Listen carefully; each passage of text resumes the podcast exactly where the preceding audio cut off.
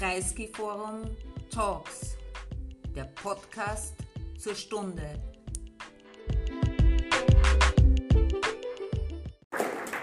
Das erste Mal, dass ich die Freude habe, äh, heuer dieses Jahr hier jemanden begrüßen zu dürfen und dann gleich einen sehr wichtigen Gast zu einem sehr wichtigen Thema. Sie wissen, äh, darüber könnte man ja abendfüllend einmal pro Woche sprechen.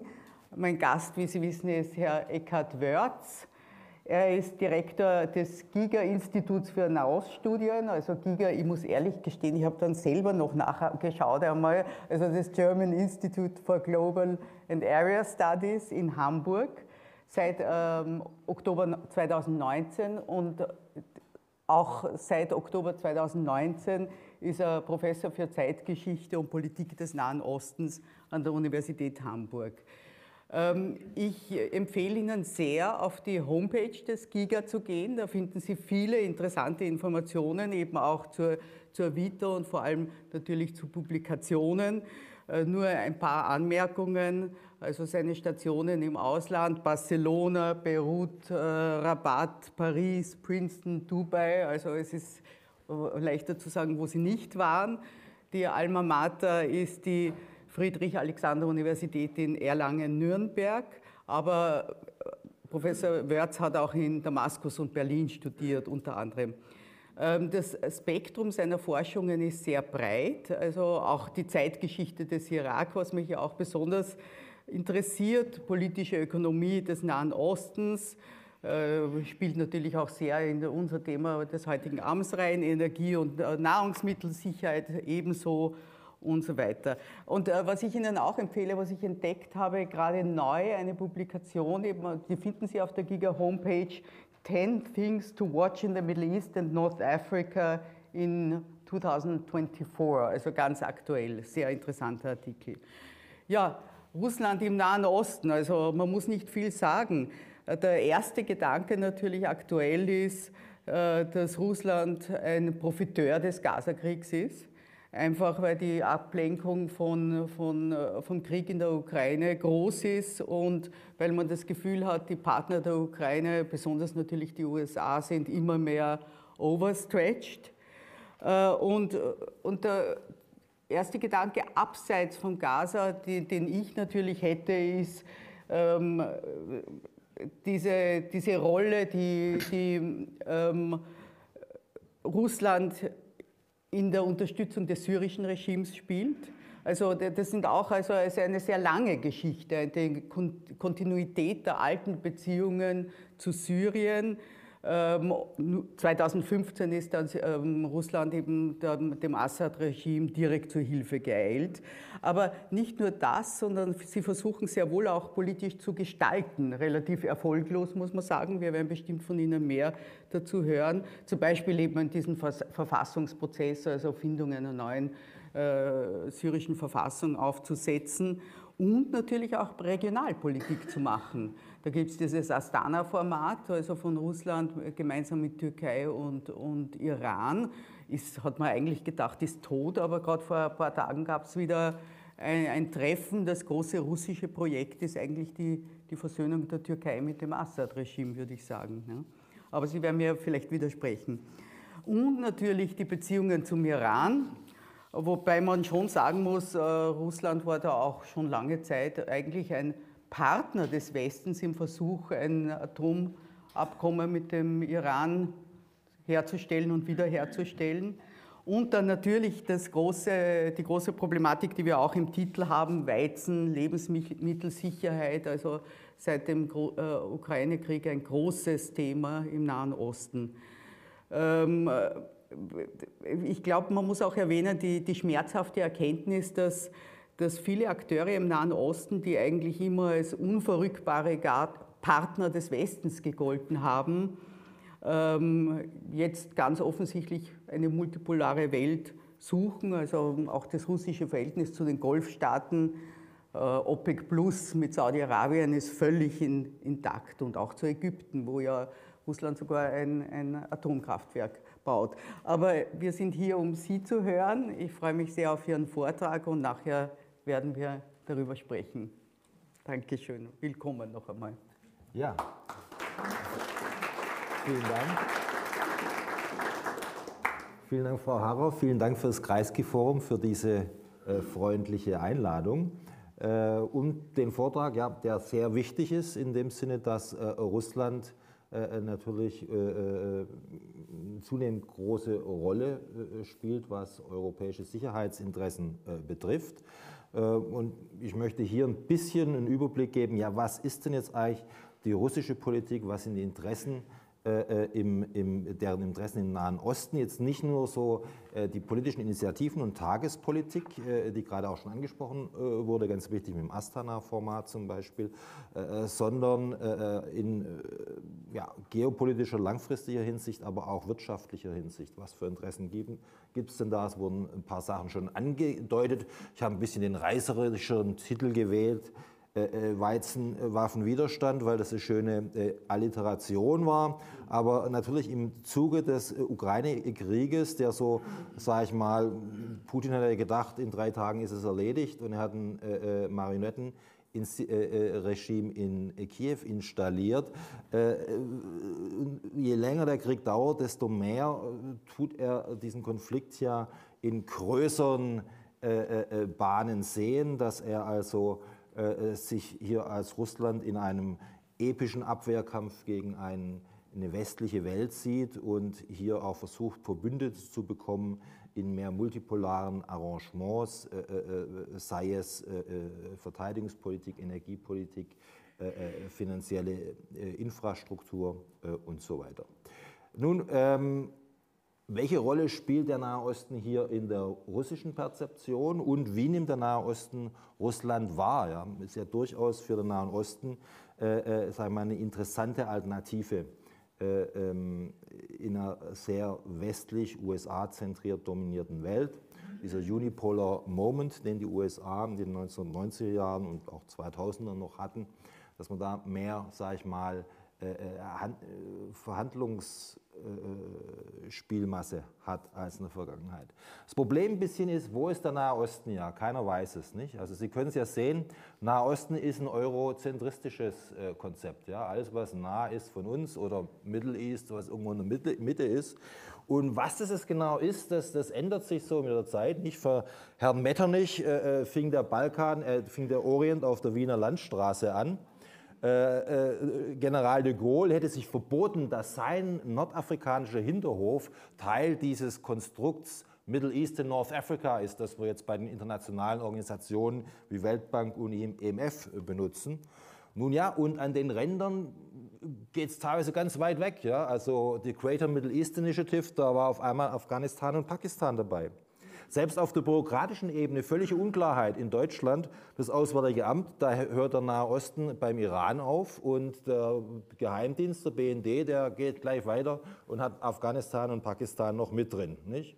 Auch Mauretanien oder Somalia, die äh, Mitglieder der Arabischen Liga sind, aber es nicht so zu den Kernländern gehören, äh, äh sind auch äh, gewisse Fragezeichen da. Nicht? Also Sie sehen, es ist ein geopolitisches Konzept, denn der Nahe Osten hat immer so ein bisschen das Pech gehabt, im Zentrum von Großmachtskonkurrenz zu stehen. Und als Folge von dem haben sie eine relativ schwache nationale Souveränität, die einerseits von internationalen Akteuren herausgefordert wird, von supranationalen Ideologien, die nationale Souveränität äh, in Frage stellen, arabischer Sozialismus oder äh, äh, politischer Islam, äh, und äh, sub subnationalen Gewaltunternehmern, die diese nationale Souveränität auch äh, äh, nicht so ganz ernst nehmen und so ihre eigenen Interessen verfolgen. Das war äh, 18. bis 19. Jahrhundert waren das Warlords wie Al-Jazar in Haifa oder Akko.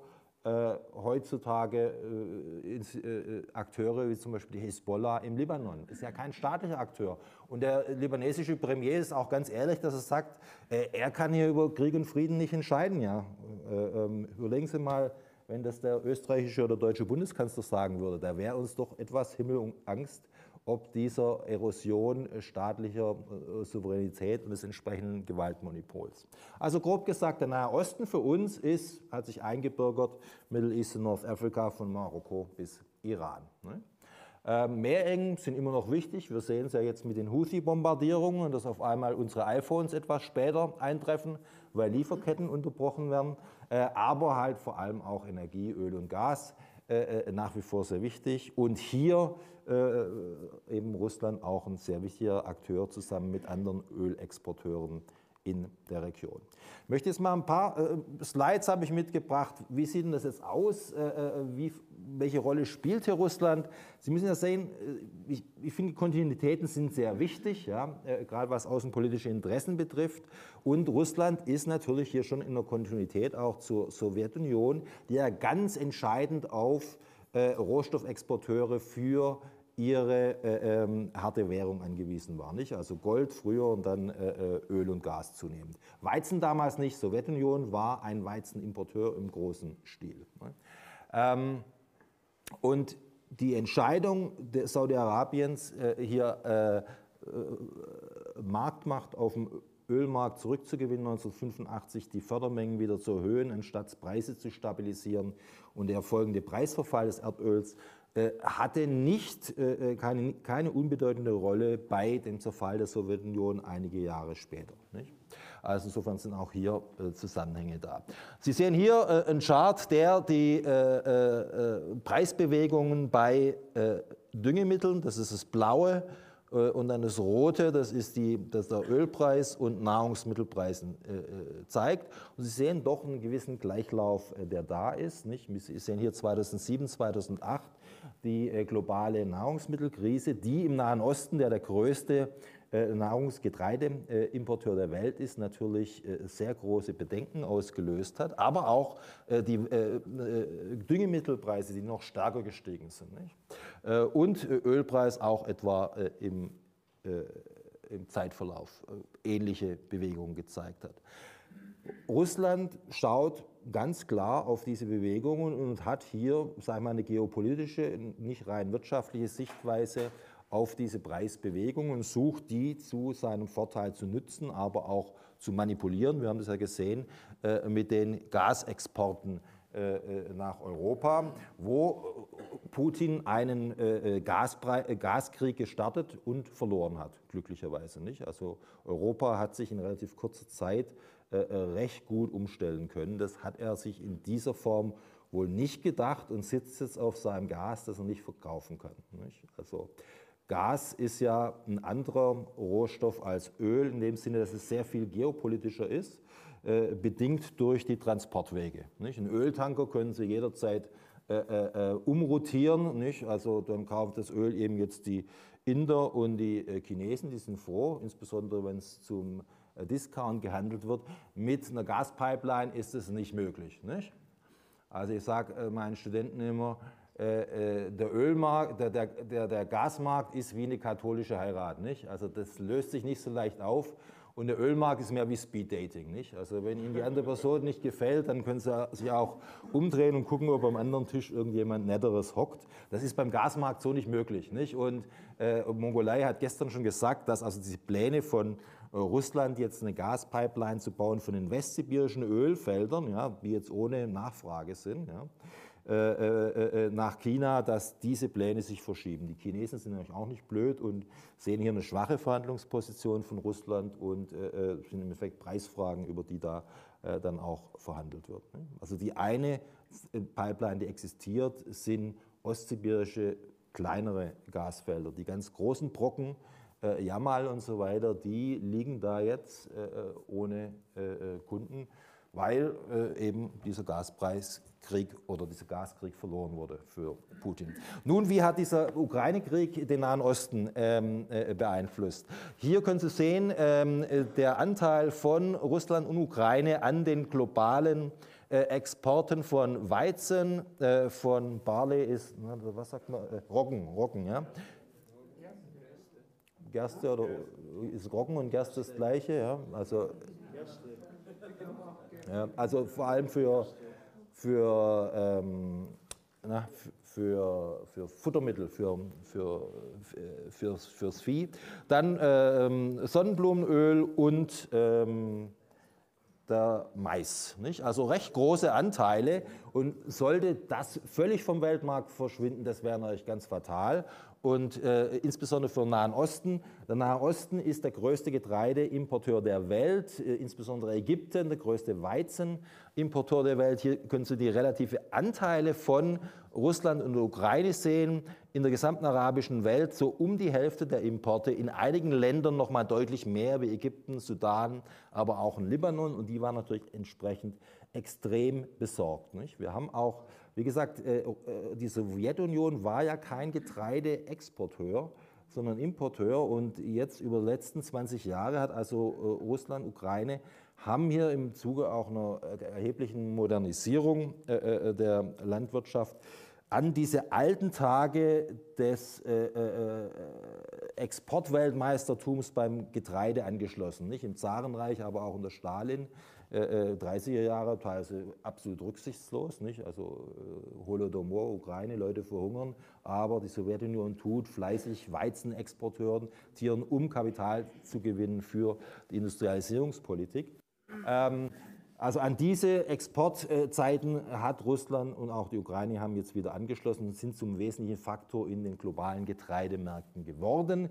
Ähm, der, äh, das Getreide aus Russland hat nicht so hohe Qualität wie zum Beispiel aus Australien, oder Südamerika oder Nordamerika. Es hat zum Beispiel weniger Proteingehalt, ist aber billiger. Nicht? Aus diesem Grund haben äh, nahöstliche Staaten wie Ägypten, die ein bisschen aufs Geld schauen müssen, hier sich zunehmend für Russland als äh, Zulieferer entschieden. Ja. Zuzüglich zu natürlich äh, günstigen logistischen Voraussetzungen, weil das Schwarze Meer äh, äh, in relativ geografischer Nähe äh, zu Ägypten und anderen nahöstlichen Staaten ist. dementsprechend war die, die, natürlich schockiert über diesen Ukraine-Krieg und die äh, Unterbrechungen von äh, Lieferungen, die ja stattgefunden haben äh, und entsprechend das Interesse auch von, Türkei, von der Türkei hier diesen ukrainischen Weizendeal einzufädeln, dass also trotz der Kriegshandlungen weiter äh, Getreide äh, übers Schwarze Meer exportiert werden äh, kann. Und Sie können hier sehen auf der Karte, wie dominant und wichtig hier der Nahe Osten neben anderen Ländern ist als unter den Abnehme, Abnahmeländern. Warum ist es so wichtig? Sie sehen hier ein bisschen die geopolitische Landkarte des Nahrungsmittelhandels, ähm, die Grünländer sind die Saudi-Arabiens des Getreidehandels oder des äh, Nahrungsmittelhandels. Die produzieren mehr als die Hälfte der produzierten Kalorien, äh, ihrer produzierten Kalorien, wenn exportiert. Bei den Roten ist es genau umgekehrt. Nicht? Also die müssen mehr als die Hälfte ihrer konsumierten Kalorien importieren und es ist doch äh, sehr eindrucksvoll, wie dominierend äh, hier der Nahe Osten ist und wie abhängig er von solchen äh, Nahrungsmittellieferungen ist und welches geopolitische Gewicht er dementsprechend diesem auch beimisst. Das hat man ganz klar gesehen während der globalen Food, äh, Nahrungsmittelkrise 2007, 2008, wo dann sehr viele, insbesondere reiche Golfländer, versucht haben, privilegierten bilateralen Zugang zu Nahrungsmittelproduktion zu bekommen, zu, durch Landinvestitionen außerhalb, zum Beispiel in häufig Nahrungsmittel äh, äh, unsicheren Ländern in Afrika, aber auch Pakistan, Sudan und so weiter. Äh, und eben aber auch in Infrastruktur wie äh, Getreidehandelshäuser und so investiert haben. Also Nahrungsmittel, wir haben uns daran gewöhnt, dass es da viel, gibt und dass äh, die EU eher Milchberge äh, und, und, und, Butterberge anhäuft, die, die, die man äh, ja, zerstören muss, um Preise zu stabilisieren. Das ist die Realität äh, häufig der Nachkriegsjahrzehnte. Äh, darüber äh, haben wir ein bisschen vergessen, wie Nahrungsmittel ja nicht immer so üppig vorhanden waren und eben als geopolitische Waffe auch eingesetzt wurden. Als Beispiel hier ein Plakat der USA im Zweiten Weltkrieg, die hier ganz klar Nahrungsmittellieferungen als geopolitische ähm, Trumpfkarte identifiziert haben. Ähm, es gibt ein interessantes Buch von Elizabeth Collingham, The Taste of War, wo sie schildert, wie also die USA die einzigste Macht war, die nicht mit leerem Magen gekämpft hat. Äh, äh, Hungersnöte in den äh, in, in, in, Großbritannien wurden nur durch Nahrungsmittellieferungen aus USA verhindert. 60 Prozent der Verluste der japanischen Armee waren nicht wegen militärischer Aktivität, sondern weil die Amerikaner die, na, die, also die maritimen äh, Zulieferungswege abschneiden konnten und Soldaten, japanische, dann entsprechend auf Inseln und so verhungert sind. Also ganz äh, wichtiger Faktor, auch äh, vom Deutschen Reich aus, mit dieser Hungerkriegsführung im, im, im Osten, absolut brutal äh, äh und, und, und manchmal nicht so bekannt, aber ähm, sehr fragwürdig. Ganz klar hier, also das ist ein als, als geopolitisches Asset äh, identifiziert. Äh, hier, das äh, spielt sich auch spielt eine Rolle im Nahen Osten und ist der Region sehr präsent, so wie wir die 70er Jahre erinnern als die Zeit der Ölkrise, wo es an der, an der Tanke keinen Sprit gab und da die Schlangen waren und auch in Deutschland an manchen Wochenenden die Autobahnen gesperrt wurden und die Kinder Rollschuh laufen konnten. So erinnern Sie sich im Nahen Osten an eine umgekehrte Krise, nämlich es war ja auch die Nahrungsmittelkrise 1973 bis 1975, wo auf einmal die USA versucht haben, hier äh, äh, Nahrungsmittel auch äh, geopolitisch zu instrumentalisieren. Zum Beispiel wurde den äh, Arabern äh, angedroht, dass auf das arabische Ölboykott ja ein US-amerikanisches Nahrungsmittelembargo folgen könnte. Hat man schlussendlich verworfen, wenn man gesagt hat, naja, die finden alternative äh, äh, äh, Handelsquellen, so wie das die Sowjetunion ja auch geschafft hat äh, äh, nach der Afghanistan-Invasion, wo die USA solch ein Weizenembargo implementiert hat. Dann aber andere Zulieferer aus Australien, Argentinien, aber auch Europa sich gefreut haben über das zusätzliche Geschäft. Ähm, das war ein Schock für die Araber, nicht? auch wenn es nicht dazu gekommen ist. Und sie haben damals zum Beispiel geschaut, dass Sudan als sudanesischen, äh, also Sudan als einen arabischen Brotkorb entwickeln. Hat nicht geklappt, aber ganz klar, das ist hier ein geostrategisches Bedenken und hier dieser Ukraine-Krieg ist auch vor diesem Hintergrund perzipiert worden in der Region. Ein anderer Faktor ist das Öl. Sie können sehen hier das OPEC Plus, dieser Deal, der 2016 zustande gekommen ist, äh, äh, die Verein repräsentieren fast die Hälfte, so um die 45 Millionen Barrel von knapp 100 Millionen Barrel äh, globaler Nachfrage. Also eine ganz enorme Marktmacht. Und das Bemerkenswerte ist eben, dass diese beiden großen Player in einer Art Kartell zusammengekommen sind, was sie Jahrzehnte ja nicht sind. Ich hatte eingangs erwähnt, 1985 die Entscheidung von äh, Saudi-Arabien, ja, äh, äh die Preisstabilisierungspolitik, äh, diese die, ganzen erste, die ganze erste Hälfte der 1980er Jahre gefahren haben, aufzugeben und wieder Marktmacht zu gewinnen, die äh, äh, Förderhähne aufgedreht haben. Dieser massive Preisverfall äh, des Öls damals hat die Sowjetunion massiv äh, wirtschaftlich geschadet. So 2016, äh, äh, ab 2014 haben wir eine relativ Überversorgung des globalen Ölmarktes. Saudi-Arabien entscheidet sich diesmal ganz anders, ja, nicht wie Anfang der 80er Jahre irgendwie stetig die Produktionsmenge herunterzufahren, hat nicht geklappt, das wissen Sie inzwischen. Sie sagen im Gegensatz, wir erhöhen die Menge sogar. Ja, ihr unkonventionellen Ölproduzenten äh, äh in Nordamerika, ja, die ihr jetzt gerade solchen Erfolg habt auf dem Rücken relativ hohe Preise, weil diese Shale Oil Produktion sehr hohe Preise braucht, ist sehr kapitalintensiv. Wir beerdigen euch, ja. Wir äh, drängen euch aus dem Markt. Nicht? Hat nicht geklappt, das merken Sie dann irgendwann äh, 2016. Äh, die, äh, die Ölproduzenten in Amerika passen sich an, sind nicht ganz so preissensitiv wie erwartet. Und jetzt tut man mit, gemeinsam mit Russland eine ähnliche Strategie versuchen wie Anfang der 80er Jahre.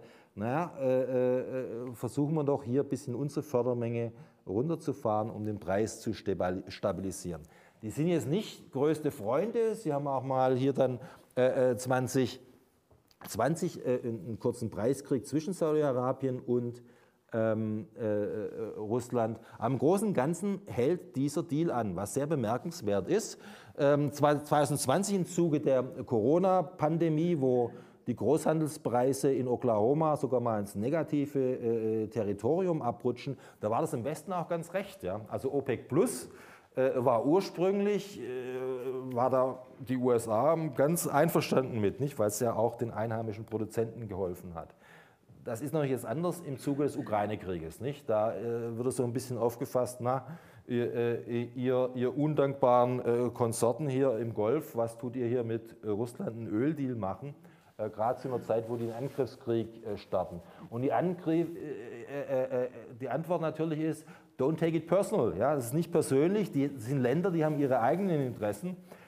Die wollen, die müssen Geld verdienen, die wissen, der Ölreichtum wird nicht ewig gehen. Die haben jetzt nochmal ein Fenster, vielleicht von zwei Jahrzehnten, bevor Mitte, Ende der 30er Jahre vermutlich die globale Ölnachfrage sinken könnte.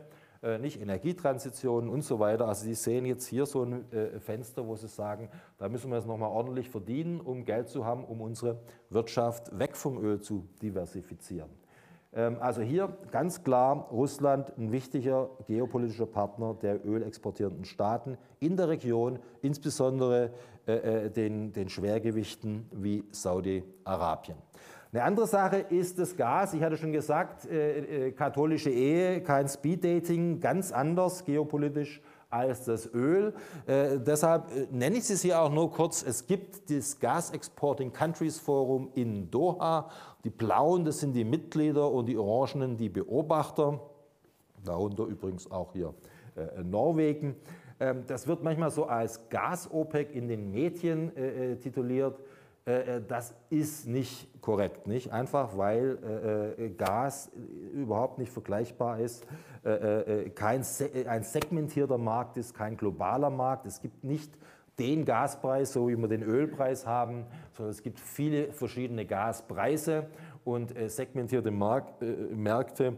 Also Sie können jetzt nicht, wie Herr Putin das ja zu, seinem, zu seiner Konsternierung festgestellt hat, einfach jetzt Gaslieferungen von Europa nach China umleiten. Da müssen sie erstmal für viele, viele Milliarden Pipelines bauen. Dann das Militär. Ja, hier hat Russland äh, Interessen in Syrien, äh, die äh, maritime Basis in äh, Tartus äh, am Mittelmeer. Das geht lange zurück. Es wurde ja ein Freundschaftsvertrag wann war das, in den 70er oder 1980, Anfang 80er Jahre mit Syrien und auch im Irak äh, äh, geschlossen. Ähm, also das ist äh, ein wichtiger Faktor. Ist es ein ausreichender Grund, jetzt auf Seiten des Assad-Regimes in den syrischen Bürgerkrieg einzugreifen, erfolgreich einzugreifen und dieses Regime äh, im Endeffekt zu retten? Ganz ehrlich, ich glaube nicht, da ist noch mehr dabei. Es war doch eine relativ kostengünstige Möglichkeit auch für das Assad-Regime, sich hier auf internationaler Bühne äh, wieder bemerkbar zu machen und in der Region auch anzuempfehlen äh, äh, als gewichtiger Player. Nicht nur durch die offizielle syrische Armee, sondern auch die Wagner-Gruppe. Inzwischen heißen sie ja nicht mehr so, nach der speziellen Landungsoperation, die Putin seinem ehemaligen äh, äh, Schergen Prigoschin hat angedeihen lassen. Äh, aber äh, man das nicht, das Geschäftsmodell ist ja, sag ich mal, äh, parasitär. Da Söldner sich hier als äh, Sicherheitsfaktor anbieten und gleichzeitig entschädigen lassen durch Interessen, zum Beispiel in der Rohstoffproduktion ähm, und, und dann sozusagen äh, äh, autark sind, was ihre Finanzflüsse betreffen. Aber ganz klar, hier vor allem äh, Afrika als, als Einflussgebiet, aber hier im Nahen Osten auch Syrien. Hier, was die Waffenexporte betrifft, bevor wir mit Russland mit dem Finger auf Russland zeigen, ist der Westen hier schon ganz vorne dabei, nicht nur die Vereinigten Staaten, auch äh, Frankreich, äh, äh, Deutschland und Großbritannien, aber Russland hier schon ganz erheblich mit 16 Prozent. Wo gehen diese Exporte hin? In etwa ein Viertel geht in den Nahen Osten. Ne? Also das größte, der größte Teil nach Asien, Indien ist hier ein sehr wichtiger Kunde, aber der Nahe Osten doch ein ganz äh, wichtiger äh, Kunde in dieser Region und Waffenlieferungen sind ja generell eine sehr wichtige äh, Möglichkeit, langfristige äh, äh, politische Beziehungen anzuberauben. Weil das ist ja nicht nur, dass man einmal die Waffe verkauft, das geht ja um die ganze Aufrechterhaltung dieser Systeme, des Trainings, die Reparatur und so weiter. Welche Länder sind hier wichtig? Also die Grünen, das ist weniger als ein Prozent, die kaufen sozusagen nichts von, von Russland. Insbesondere die sehr zahlungskräftigen Golfländer. Da würde Russland gerne reinkommen in diesen Markt, sind auch äh, äh bei der entsprechenden Waffenmesse in Abu Dhabi und so weiter zugegen. Aber im Vergleich äh, zu den Roten, wo also der Anteil Russlands an den äh, Waffenimporten äh, sehr, sehr hoch ist, spielen die eine äh, kleinere Rolle. Ne? Allerdings äh, gibt, ist es erwähnenswert hier vor allem Iran und die Türkei. Warum? Weil hier auch auf der qualitativen Ebene äh, äh, sag ich mal, äh, sehr bemerkenswertes stattfindet. Äh, Iran beliefert ja Russland selber mit Drohnen, mit, der, mit denen Russland dann ukrainische Städte äh, terrorisiert. Umgekehrt äh, möchte Iran nun diesen Kampfbomber Sukhoi 35 anschaffen. Die iranische Luftwaffe ist ja hoffnungslos veraltet, nicht? Äh, im Endeffekt fast schon nicht existent. Das sind alles Sachen aus den 70er Jahren, aus der Schah-Zeit. Wo sie sehr modern sind, sind die Raketen nicht. Das haben sie, da haben sie intensive Investitionen vorgenommen, haben auch ganz erhebliche Produktionskapazitäten. Aber insofern wäre das äh, im Endeffekt der erste, äh, die erste größere Neuanschaffung von Kampfflugzeugen seit den 70er Jahren. Also doch ein recht bemerkenswerter äh, Vorgang. Das andere ist dieses Flugabwehrsystem, die S-400, die die Türkei gegen massiven Widerstand der USA angeschafft hat. Nicht? Die USA sind eben äh, sehr besorgt, ja, wenn jetzt da die S-400 ist, kriegen die und gleichzeitig die Türkei ja auch westliche Kampfflugzeuge benutzt, wie die F-16, die sie jetzt trotzdem gekriegt haben, nachdem sie Ja gesagt haben zum NATO-Beitritt äh, von Schweden. Äh, also das hat zu erheblicher Verunstimmung geführt zwischen den USA und, ähm, äh, und der Türkei.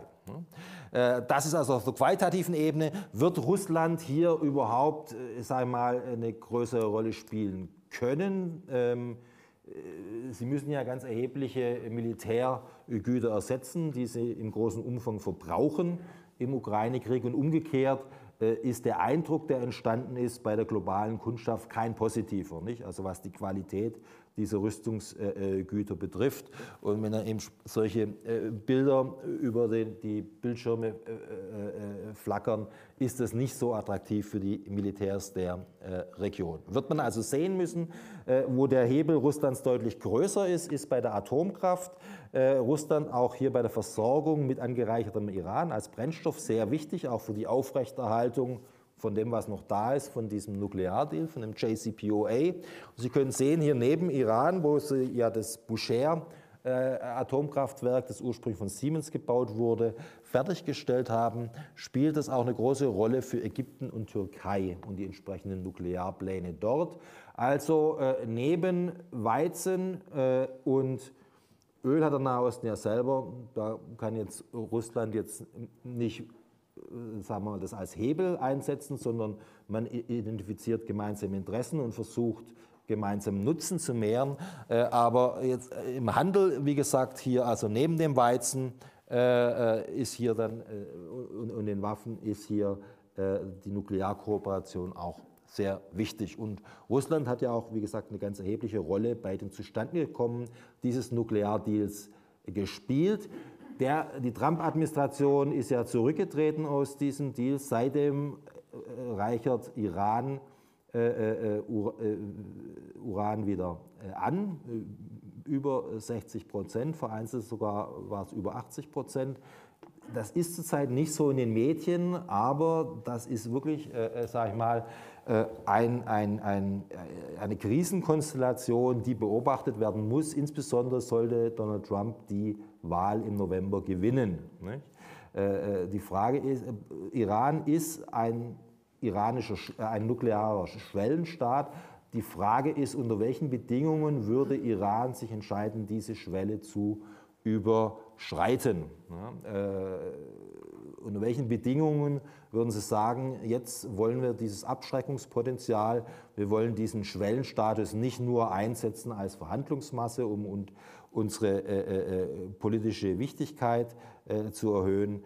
Äh, und das ist eine große Frage. Und ganz ehrlich, äh, wenn eine Trump-Administration gewinnen sollte, und ich halte es nicht für unwahrscheinlich, äh, dann würde das umso drängender werden, diese Fragestellung. Auch die Frage, wie kann man so einen Deal überhaupt bekommen, wenn die äh, äh, Teilnehmenden wie Russland und China zunehmend mit USA über Kreuz liegen. Nicht? Also, dass auch der An die wollen einerseits haben die auch kein Interesse an einem nuklear bewaffneten Iran, auf der anderen Seite, äh, je mehr äh, andere Faktoren wichtig äh, werden, wie Iran als lokaler Gegenspieler der USA zum Beispiel und auch gewertschätzt werden von diesen äh, äh, Spielern, könnte hier eine Kooperation bei einem, einer etwaigen Neuauflage solch einer äh, diplomatischen Initiative hin zu einem Nuklearabkommen, die ich momentan überhaupt nicht sehe, schwierig werden. Das war ein grober Überblick, wie Russland versucht, Einfluss zu gewinnen jenseits vom politischen Tagesgeschehen und welche Rolle dabei äh, sagen wir, strategische strategischer Handel spielt. Wie können wir vor dem Hintergrund, sage ich mal, äh, wie denkt Russland über den Nahen Osten oder welche Historie hat es über den Nahen Osten zu denken? Russland ist eine Kontinentalmacht, keine maritime Macht. Nicht? Sie kennen ja vielleicht diese Heartland Theory von, von Mackinder, nicht? der gesagt hat, also wer diese eurasische Landmasse mit seinem äh, Rohstoffreichtum äh, kontrolliert, der kann die Welt äh, äh kontrollieren. Ähm, und Russland sieht sich sicherlich hier in einer Rolle, dass sie möchte, dass ja, diese Kontrolle von ihr aufrechterhalten wird, wenn notwendig mit Gewalt, äh, äh, wie es in, in, der Ukraine jetzt passiert. Davor hat man es nur mit äh, wiederum ökonomischer Kriegsführung äh, versucht, zum Beispiel über den Gashandel in den 90er und 2000er Jahren. Und hier hat traditionell immer Iran und Türkei haben eine relativ große Rolle gespielt, so der Near Abroad. Die arabische Welt war ehrlich gesagt ein bisschen weiter weg für die äh, russische oder sowjetische geografische Sichtweise. Die erste Krise des Kalten Krieges war im Iran, nicht? darüber, dass die Sowjetunion im Nordiran nicht abziehen wollte. Ne? Äh, also das muss man sich vor Augen halten. Noch vor der Blockade äh, äh, von Berlin, noch vor dem Mauerbau war die erste Krise des Kalten Krieges hier im Iran und also ein Land, das sowohl vom Westen als auch von Russland, Sowjetunion als ganz strategisch wichtige Region identifiziert wird. Es gab ja auch bis Anfang der das Anfang des 20. Jahrhunderts das sogenannte Great Game, wo also jetzt Großbritannien und die Sowjetunion, ne, äh, noch nicht Sowjetunion, Russland damals, sich um Einflusssphären in Iran und Zentralasien gestritten haben, wo es also für Russland um Zugang zu Warmwasserhäfen ging und um die Meerengen und für Großbritannien um den Seeweg nach Indien, welches bei weitem seine wichtigste Kolonie war. Der Westen hat versucht, diesen Einfluss äh, Russlands zurückzudrängen mit dem sogenannten Bagdad-Pakt 1955. Die USA waren formal nie Mitglied, also es war eine britische Initiative. Äh, und äh, man kann sie hier sehen, also Türkei, Irak, Iran und Pakistan, ganz zentrale Pfeiler in dieser Strategie, also so ein Cordon sanitär an diesen Unterbauch der Sowjetunion zu ziehen, war kein erfolgreicher Pakt. Nicht? Also 1958 äh, äh gibt es einen Militärputsch im Irak und der Namensgeber, Bagdad-Pakt, ja, zieht sich aus diesem Bündnis zurück. 1979 ist dann auch der Iran, äh, äh, ist es um den Iran geschehen mit der Islamischen Revolution. Ähm, und auch davor äh, gelang es der Sowjetunion, über diesen Cordon sanitär munter drüber zu springen. Also die Orangenen, das sind äh, Länder, wo es enge Beziehungen gab, zum Beispiel über Freundschaftsverträge wie mit Syrien und im Irak. Die Roten, äh, wo dann schon engere alliierte Beziehungen existiert haben, wie zum Beispiel mit dem Südjemen. Also es, die Sowjetunion war hier in der Lage, über diesen Cordon sanitär rüberzuspringen und hier eigentlich auch erstmals erheblichen Einfluss in, im Nahen Osten zu entwickeln. Nicht? Was fürs Zarenreich, naja, das äh, war weit weg, wie gesagt, Iran, äh, äh, Türkei eigentlich äh, äh, vor allem. Und Im Rest äh, vom sogenannten Nahen Osten war das Zahnreich bis auf ein bisschen Verhandlungen über Rechte der orthodoxen Kirche in Jerusalem nicht sehr präsent. Das hat sich also hier im Kalten Krieg ganz klar äh, verändert und Sie sehen hier ähm, die Länder, die äh, in verschiedenen Perioden eine wichtige Rolle gespielt haben.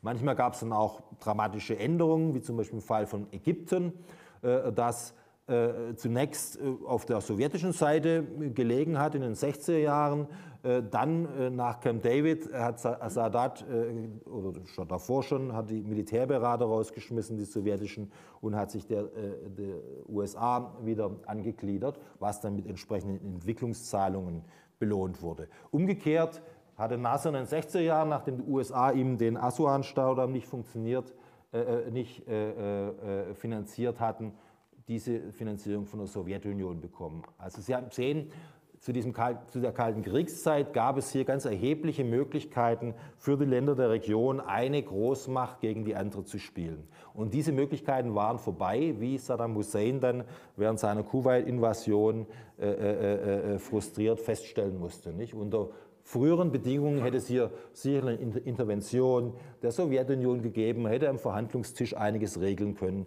Diesmal nicht. Äh, und die USA äh, äh, konnten ihn also hier mit einer Koalition einfach aus dem Land wieder schmeißen. Wie äh, ist eine Sichtweise der Region, sagen wir im relativ populären geopolitischen Paradigma in der Sowjetunion, der sogenannte Eurasianismus äh, von einem Herrn Dugin popularisiert. Der wird manchmal als Putins Gehirn tituliert. Das ist natürlich völliger Blödsinn. Also er ist kein Kreml. Kreml-Insider, nur ein weiterer äh, äh, Akademiker wie ich, der zu viel redet. Ja. Äh, aber äh, er hat schon einen gewissen Einfluss. Nicht? Also die, äh, Russland versucht natürlich mit ideologischen Versatzstücken äh, ähm, Ansprüche anzumelden, Einfluss auszuüben. Ähm, das kann die griechisch-orthodoxe Kirche sein, wenn es um Serbien oder Griechenland geht. es kann Panslawismus sein, wenn man an, an andere slawische Völker äh, sich richten möchte. Diese eurasische äh, Konstruktion, sage ich mal, hat den Charme, dass man eben mit der auch an äh, äh andere äh, Völker appellieren kann, wie zum Beispiel in Zentralasien. Also diese, diese äh, eurasische Welt, wie sich in solchen Landkarten darstellt, sind also die jeweiligen Völker spielen eigentlich keine Rolle. Ja, die werden da so wie Schachfiguren äh, äh rumgeschoben. Äh, Bestimmten Territorien werden äh, nicht veränderbare, äh, äh ewig währende Charakteristika aninterpretiert. Und in Rücknahme auf Karl Schmidts Konzept der Nicht-Interventionsverbotes raumfremder Mächte äh, äh, postuliert man, dass also solche Länder wie die USA in Europa gar nichts zu suchen hätten, dass doch der offensichtliche Kandidat für eine Kontrolle hier Russland sei, im engen Abspiel mit äh, äh, potenziellen Alliierten wie Deutschland, Iran, Indien oder äh, Japan. Ähm, Sie können sehen, also hier, der ganze Nahe Osten ist eigentlich interessant hier, spielt keine Rolle. Ja? Es ist alles grau. Nicht? Äh, äh, also insofern ist äh, diese relativ positive Sichtweise, die Putin teilweise gegenübergebracht wird aus dem Nahen Osten. Nicht, dass man auch sagt, oh, endlich gibt es hier mal jemanden, der dem, den USA wieder Pari bietet und, und, und das könnte doch ein, ein, ein, gutes Fenster für uns sein. Äh, er spielt eigentlich keine so große Rolle, abgesehen vom Iran. Nicht? Äh, Türkei wird sogar in diesem Denken von Dugin als möglicher Konkurrenz gesehen, weil Türkei eigene zivilisatorische äh, geopolitische Narrative verfolgt mit dem Pan-Toranismus, der dann bis nach ähm, äh, Zentralasien reicht. Zum Schluss, was bedeutet das für Europa? Nicht? Ähm, äh, es gibt jetzt offensichtlich einen Krieg vor unserer Haustür, nicht weit weg. Und jetzt gibt es auch noch einen in Gaza, ähm, wo der ganze globale Süden wieder gegen uns ist. Ja, bei der Ukraine haben wir gedacht, Mensch, was macht der globale Süden? Der äh, verhält sich so neutral äh, und, und äh, sagt nichts gegen diesen russischen Angriffskrieg. Jetzt bei äh, der Gaza-Sache ist eher umgekehrt, äh, dass natürlich äh, jetzt hier vom globalen Süden dem Westen vorgeworfen wird, ja, also ihr wollt ja immer internationales Recht und so weiter äh, äh, angewendet sehen, aber immer nur in Fällen, wo es euch irgendwie in den Graben passt. Nicht? Also auch äh, ist doch eine gewisse Isolation da vom, vom sogenannten Westen, ja, der ja auch Länder wie Australien oder Japan oder Südkorea einschließt, die nicht im Westen sind geografisch. Ähm, und wo man schon fragen muss, okay, wie formuliert man jetzt Politik, wie positioniert man sich, was für Europa ja dann noch ein zusätzliches Problem ist, äh, dass es nicht mit einheitlicher Stimme spricht. Nicht? Es gibt diesen berühmten, berühmte Frage von Kissinger, welche Telefonnummer soll ich denn wählen, wenn ich Europa anrufen möchte? Äh, die Antwort damals war, es gibt keine. Heute haben wir eine, ja, oder zumindest zwei, Europäische Kommission und Europäischer Rat. Äh, äh, das war sogenanntes Sofa-Gate, falls Sie sich erinnern. Ja, also das Protokoll von der EU hat da keine gute Arbeit geleistet, Vorbereitungsarbeit. Also die beiden Dudes hier haben sie, ne, nehmen sich schon Platz und nehmen schon Platz und Frau von der Leyen sagt, hört mal zu, Jungs, soll ich hier ähm, am Katzentisch, ähm, auf dem Sofa hier Platz nehmen? Ich bin hier Chefin der Europäischen Kommission. Nicht? Das sind keine guten Bilder. Ja? Äh, und, und, der Erdogan ist ein Fuchs, das hat er auch gewusst. Ja? Und das EU-Protokoll ist kein Fuchs ja? und hat es nicht auf die Reihe bekommen. Ja? Und äh, die EU lässt sich vorführen von Herrn Orban, ja? wenn nicht gar erpressen und das jetzt schon über Jahre. Das sind einfach Sachen, da können Sie keinen Staat mitmachen. Nicht? Und wenn das nicht geregelt wird und man hier äh, mit einheitlicher Stimme spricht, äh, äh, das Mehrheitssystem eingeführt bekommt und, und hier wirklich schafft, einerseits Kompromisse zu schließen, aber dann diese auch kraftvoll nach außen hin zu vertreten, dann wird es zunehmend einsam um Deutschland, äh, um Europa. Ja? Sie, ich habe gesagt, Trump könnte die Wahlen gewinnen. Nach, nach äh, Umfragen ist er gerade vorne in den Swing States. Ja? Also die Wahrscheinlichkeit, dass er gewinnt, ist höher, als dass er verliert. Ja? Ich sehe zurzeit keinerlei Vorbereitung, geschweige denn noch nicht mal Diskussionen, ja, was das jetzt bedeuten würde für Europa, ja? was es bedeuten würde für Ukraine. Äh, und äh, ja, dabei möchte ich es belassen. Ich würde mir wünschen, dass Europa hier wirklich zu, zu mehr Mut findet, um zu dem zu werden, was ja Borrell und äh, Frau von der Leyen angekündigt haben. Also die äh, EU muss die Sprache der Macht erlernen und zu einem geopolitischen Akteur werden. Da bin ich mit, durchaus mit d'accord, aber ich sehe die Schritte dorthin bisher leider nicht. Und damit möchte ich es bewenden lassen. Dankeschön. Applaus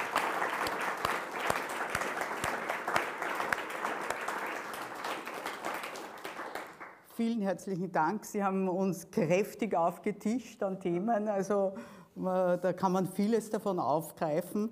Ich möchte irgendwie von hinten anfangen, weil eben äh, Gaza-Konflikt, äh, was wir nicht erwähnt haben, was Sie nicht erwähnt haben, ist ähm, die Rolle Israels eben in äh, ähm, in auch, äh, also im Vergleich, also was nach äh, der Beginn des Ukraine-Kriegs passiert ist und, und die Entwicklung nachher.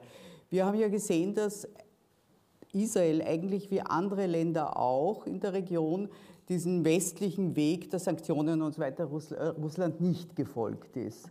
Jetzt sehen wir, wissen wir natürlich warum. Also es heißt immer, Russland ist praktisch der Nachbar Israels, nämlich in Syrien. Und äh, auf fast täglicher Basis jetzt schon gibt es israelische Angriffe in Syrien und natürlich ist da ein Minimum von Koordination mit, Russland ähm, einfach nötig. Aber diese, dieses Verhältnis ist momentan auch immer fragiler, eben durch den Gazakrieg, wo Russland natürlich eindeutig äh, die andere Partei ergreift. Also, Haben Sie so eindeutig die Partei ergriffen?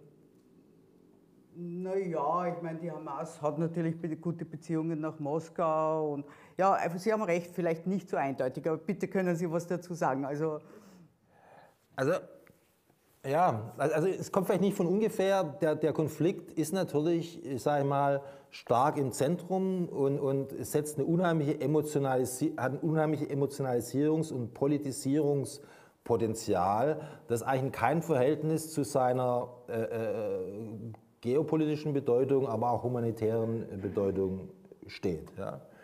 Ähm, wenn man sich anschaut, 700.000 Tote in Syrien, halbe Million Tote im Irak, 400.000 Tote im Jemen, 300.000 äh, Tote im Darfur, äh, tun nicht annähernd diese, äh, sag mal, diese Wogen hervorrufen, wie jetzt äh, schrecklich genug 25.000 Tote im, im Gaza-Streifen äh, hervorrufen. Und ich meine, die, die Interessen von Europa sind bei Lichte betrachtet nicht so groß. Ja? Also, na okay, die, die, die, die Husi-Attacke mit den Seewegen, ja, aber ansonsten der Konflikt selber ist ja erstmal weiter weg davon. Außer nicht? intern natürlich. Ne? Also unsere interne europäische Situation genau. in der äh, Gesellschaft. Das zum Beispiel, aber, aber, sagen wir mal so von, äh, die Ölquellen sind weit weg und, und wenn die Husis jetzt nicht wären oder äh, äh kontrolliert werden, wären auch die Seewege jetzt nicht so weit weg. Ich, ich spiele jetzt mal ein bisschen Teufelsadvokat, weil dieser, dieser Konflikt schon sehr viel Aufmerksamkeit erfährt, teilweise zu Recht, aber teilweise auch, sage ich mal, ein bisschen ungerechtfertigt Aufmerksamkeit von anderen Konfliktlagen in der Region äh, wegbewegt. Russland sehe ich eigentlich relativ, äh, äh ich meine, das ist natürlich super toll für die, dieser Konflikt, weil die ganze Medienlandschaft sich jetzt auf den Konflikt konzentriert und nicht mehr auf die Ukraine. Ja. Aber, aber dass sie jetzt irgendwie ausgesprochen für Hamas äh, eine stark Stellung beziehen, sehe ich es nicht unbedingt. Und genauso wie China äh, äh diese, diese, kürzlich äh, wurde ein russischer Öltanker von Husis angegriffen. Nicht? Also da gibt es durchaus Interessen, Konkurrenzen auch, was zum Beispiel maritime Sicherheit äh, äh, betrifft. Also lange Rede, kurzer Sinn. Ähm, kommt es zum Regionalkonflikt aufgrund von Gaza und Israel oder nicht? Das ist die große Frage. Der, der, der Konflikt an sich, äh, würde ich sagen, hat sonst nicht das Potenzial, äh, äh, sage ich mal, äh, die Geopolitik zwischen Großmächten aufzumischen. Nach diesem Drohnenangriff jetzt wo drei, in Jordanien, wo drei äh, US-Soldaten umgekommen sind, muss man mal schauen. Ja. Grundsätzlich war immer vorsichtig optimistisch, dass eigentlich keiner der Akteure ein Interesse an einer regionalen Eskalation hat, wo die einzige wirkliche äh, Wahrscheinlichkeit die Hisbollah wäre, nicht? die sozusagen ein bisschen der Festlandsdegen von Iran ist, den Iran über Jahrzehnte als äh, Abschreckungspotenzial gegenüber Israel äh, aufgebaut hat. Äh, und wo ich eigentlich denken würde, dass sie den jetzt nicht für die Hamas riskieren, ja? Sondern den wirklich sich aufbewahren für größere Konfrontationen, vielleicht über das Nuklearprogramm, wo es wirklich dann um iranische Sicherheitsinteressen geht. Und ähm, das ist so ein bisschen die Frage, nicht? Äh, lassen Sie mit dem Artillerie-Ping-Pong, belassen Sie es damit? Äh, oder kommt es zu einer Eskalation, dass es zum Beispiel äh, äh, äh Iran mit seinen Proxys im Angriff auf die US-Basis äh, ihr Blatt überspielt haben und, und, und USA mit starken Vergeltungsmaßnahmen reagiert. Oder dass eben Israel auch äh, sagt, jetzt greifen wir ein, weil der Zustand an der Nordgrenze für Israel ist so nicht haltbar. Nicht? Also ist ja so, äh, nicht nur in Gaza sind Leute vertrieben, sondern auch in Israel, nicht? So über 100.000, 150.000, nicht nur im Süden äh, zum Gazastreifen, die können nicht in ihre Dörfer zurück, auch im Norden um die 80.000, nicht? Äh, verkaufen Sie das mal innenpolitisch, ja? Äh, was weiß ich, wenn in Österreich äh, jetzt irgendwie 150.000 auf die Bevölkerung umgerechnet Kärntner irgendwie evakuieren müsste und die über Monate nicht zurück in ihre Dörfer könnten, ja? Da wäre der Ruf nach militärischer Härte gegenüber denen, die den entsprechenden Leuten äh, äh, da die Rückkehr äh, verunmöglichen, groß. Nicht? Und die Hisbollah ist äh, äh südlich der, des Flusses Litani, obwohl sie das eigentlich gemäß äh, UN-Sicherheitsratsbeschluss 1701 von 2006 nicht sein sollten. Also das ist so ein bisschen, die Sache die müssen wir verfolgen. Nicht? Also ich erwarte keiner, keine Eskalation von Ägypten oder Jordanien oder den Golfländern. Im Gegenteil, äh, die Golfländer tun heimlich wahrscheinlich Israel die Daumen drücken, damit sie möglichst viel äh, Hamas-Militärpotenzial dezimieren. Ähm, aber, äh, aber Hezbollah, das ist so die, die große Frage. Und natürlich die amerikanischen Angriffe auf die Houthi-militärischen Anlagen werden bestimmt im, im Golf auch mit heimlicher Freude gesehen. Also äh, man vergisst ja auch immer, dass äh, Saudi-Arabien also da sehr gespalten sein muss und natürlich Emirate und Ägypten das Geld verliert. Also Sie sehen zum Beispiel nicht die Gefahr äh, oder Gefahr, also die Möglichkeit, dass Russland zu einem gewissen Zeitpunkt Israel sagt, ihr schießt uns nicht mehr da nach Syrien rein. Schluss jetzt damit. Wenn, wenn, wenn ihr das tut, dann kommt es zu einer Eskalation. Dann nun ja, okay. Russland und Iran haben schon äh, zunehmend engere Kooperation. Ist die Frage, unter welchen Bedingungen würde Russland vielleicht äh, äh so einen Schritt gehen? Ja? Äh, würde ich tendenziell auch davon ausgehen, Russland hat genügend zu tun in der Ukraine äh, und, und äh, ist eher geneigt, dieses, dieses Arrangement, das sie mit Israel haben, erstmal fortzuführen. Fortzu, Selbst im Falle von Eskalation sehe ich es wirklich nicht die Möglichkeiten von Russland, da neben Ukraine äh, jetzt eine weitere militärisch entscheidende Rolle im Nahen Osten zu spielen. Mhm. Da, glaube ich, wären sie dann schon an ihren Grenzen auch angekommen. Nicht? Und äh, Sie haben was sehr was Interessantes gesagt, dass nämlich äh, Syrien im Prinzip ein, ein, eine billige Möglichkeit war, ganz bestimmt, für Russland eben auf die Szene des Nahen Ostens eben da mit voller Macht 2015 zurückzukommen.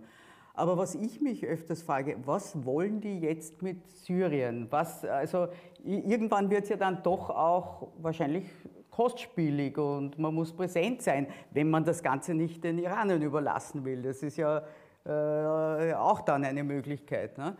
Aber was ist der russische Plan für Syrien?